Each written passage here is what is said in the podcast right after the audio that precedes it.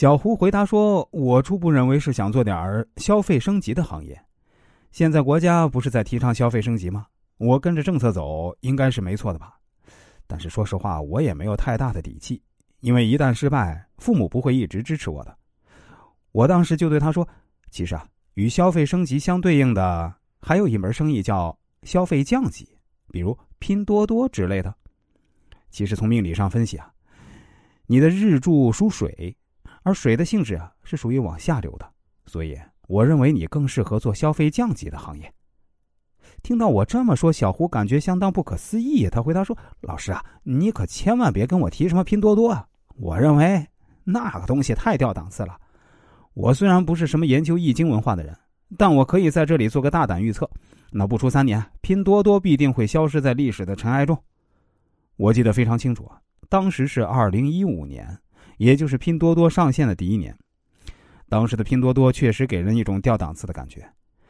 不过我当时也在上面买过几次东西，哎，他们的售后还是非常不错的，而且商品啊确实物美价廉，哎，所以我当时啊就很看好拼多多的未来。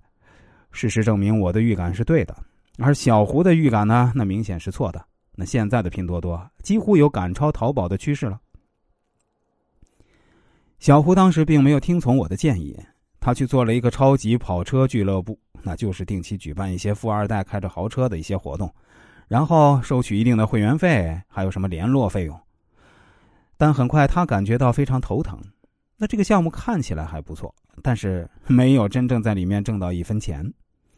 首先，一个城市里豪车的数量本来就不多，而且人家凭什么要交钱来参加你举办的活动呢？没熬两年，这个项目就黄了。于是小胡再次找到我。问我说：“老师啊，我仔细想了一下，我认为您上次说的对，要我做那种消费降级的项目，我想很可能是更适合我的。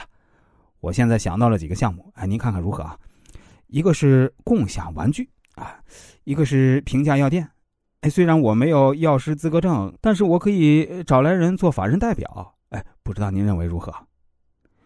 我当时就对他说：这两个项目啊，都挺好。”那如果在资金充分的前提下呢，可以同时都做吗？